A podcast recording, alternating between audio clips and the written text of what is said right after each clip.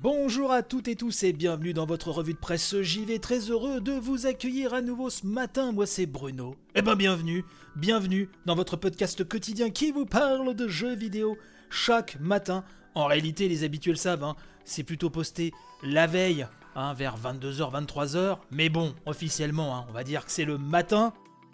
Il y a deux actualités que j'ai retenues euh, aujourd'hui, dont la première concerne un jeu euh, vraiment que j'ai pu commencer là euh, tout récemment, mais j'ai hâte d'avoir plus de temps pour m'y consacrer plus amplement. C'est 13 Sentinel. D'ailleurs, j'en profite pour passer un coucou affectueux à Lina Nounette, que je remercie à nouveau grandement. Oui, le jeu de VanillaWare, 13 Sentinel qui était sorti donc l'année dernière, absolument sublime, sorte de visual novel à la, à la narration explosée et qui a la réputation vraiment de dérouler un récit assez marquant.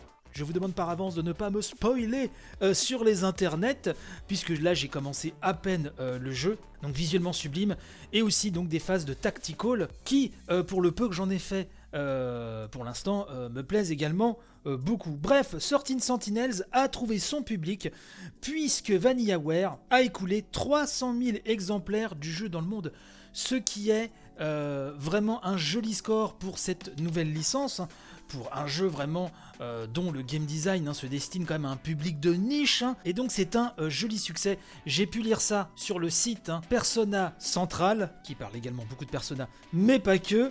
Euh, les productions VanillaWare y sont également représentées. Donc un joli score pour ce jeu qui était sorti en septembre dernier. Et donc VanillaWare et son éditeur Atlus sont satisfaits, puisqu'au Japon, le jeu avait déjà dépassé les 100 000 exemplaires, mais avec des traductions dans d'autres pays d'Asie et la version occidentale, et eh ben, tous les exemplaires, hein, tous les, toutes les unités écoulées, tout ça cumulé nous fait donc 300 000 exemplaires à peu près.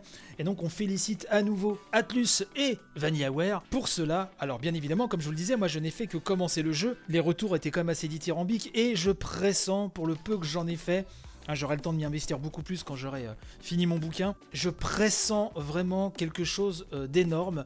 Et euh, voilà, j'ai hâte de m'y plonger plus amplement. Et on va rester au Japon. Euh, on va parler de Katsuhiro Arada, l'homme derrière Tekken, mais pas que, puisque depuis 2019, il est producteur général des licences hein, chez Bandai Namco. Et donc, Monsieur Arada serait en train de s'affairer sur le plus gros projet hein, de Bandai Namco.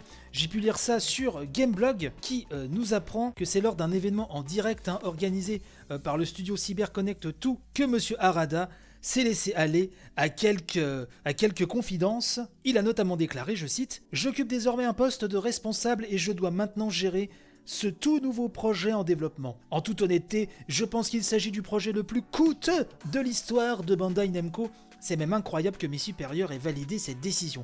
Nous avons donc désormais obtenu la validation, mais à cause du coronavirus, nous n'avons pas encore pu débuter correctement. Un peu plus loin, il nous dit Je ne travaille pas sur un nouveau jeu de combat, je pense que jamais je ne le ferai sur un autre titre qu'un Tekken. Mais je ne dirai pas de quoi il s'agit, pour l'instant. Donc, il ne s'agit pas d'un jeu de combat. Kezako La question qu'on se pose, on va suivre ça de très très très très très près. Voilà en tout cas les deux news que je voulais vous apporter ce matin sur un plateau d'argent. J'espère que cette édition vous a plu. N'oubliez pas la grande revue de presse JV sur nos GOTY est toujours en ligne sur ce même flux, ainsi que le Family Pack, hein, l'émission familiale où avec ma femme et mon fils on vous donne nos jeux préférés de l'année également. N'hésitez pas à partager. Le compte Twitter de l'émission est toujours là, bien sûr. Hâte revue de presse JV tout collé. J'y passe très souvent, très régulièrement, donc n'hésitez pas. Ce sera un plaisir de tailler le bout de gras avec vous et également sur notre bon euh, Discord où la communauté est si belle et si accueillante. Tous les liens sont dans la description de l'émission comme d'habitude. Je vous souhaite panache et robustesse pour la journée et je vous dis donc à demain pour de nouvelles aventures. Allez, bye bye.